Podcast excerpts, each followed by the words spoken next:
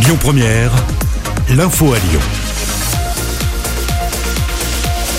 de l'actu à Lyon et dans le Grand Lyon avec ce matin Antoine Galen. Bonjour. Bonjour. C'est important de rappeler que bah, tout le monde est, a des différences, mais tout le monde est égal quand même.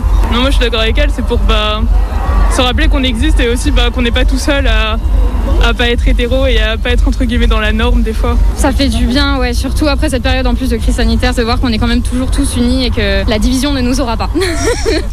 Plus de 15 000 manifestants à la marche des fiertés hier après-midi à Lyon. Musique, drapeau arc-en-ciel et revendications. La manifestation a débuté place Bellecour avant de continuer la place des terreaux.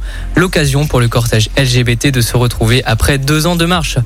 Ce bus qui a pris feu hier matin à l'A43 à hauteur de Bourgoin-Jailleux. Les pompiers ont évacué une vingtaine de retraités qui se rendaient à Andorre. Aucun blessé n'est à déclarer. D'après les premières enquêtes, la cause de l'incendie serait accidentelle. Les commerces sont ouverts ce dimanche à Lyon. Ce sera également le cas dimanche prochain. La préfecture a souhaité aider les commerçants à l'heure du déconfinement. Le réseau de transport TCL a de ce fait renforcé son offre pour aujourd'hui. Une distribution de denrées alimentaires et de kits d'hygiène est organisée pour les étudiants cet après-midi à Lyon. L'association Agir et Donner sans limite donne rendez-vous à la mairie du 3e arrondissement de Lyon à partir de 13h.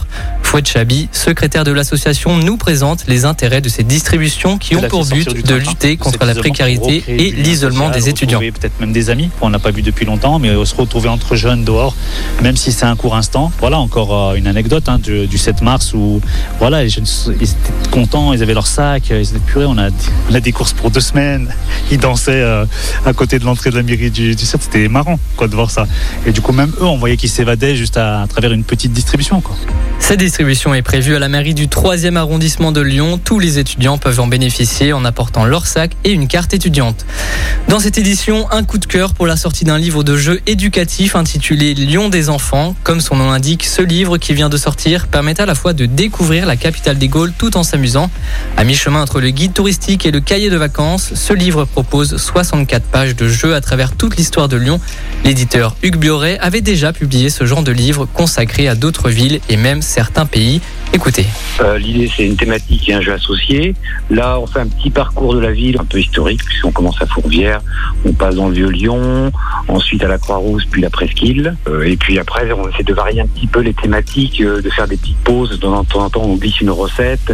On a des jeux un peu plus récréatifs et puis des sujets un peu plus complexes. Par exemple, quand on, va au centre d'histoire de, la résistance et de la déportation. Donc l'idée, c'est d'essayer de, rythmer au maximum pour, pour les enfants. Après avoir fait Nantes et Bordeaux, qui sont les villes de notre région, on a été tenté par la ville de Lyon, avec qu'il y avait quand même un parcours historique qui pouvait être assez sympathique voilà. Vous pourrez aisément retrouver ce livre intitulé Lyon des enfants dans la plupart des musées et gares de la ville. Un Lyonnais gagne Roland Garros. Giovanni Mpecci a en effet remporté le double junior aux côtés de son compatriote Arthur Fils. Une heure et quatre minutes auront suffi aux Français pour éliminer Martin Katz et German Samofalov sur le score de 7-5, 6-2. Un lot de consolation pour le Lyonnais qui avait été éliminé en demi-finale de simple contre son coéquipier de double.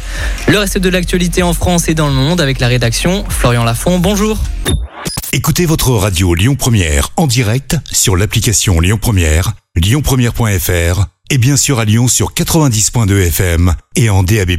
Lyon Première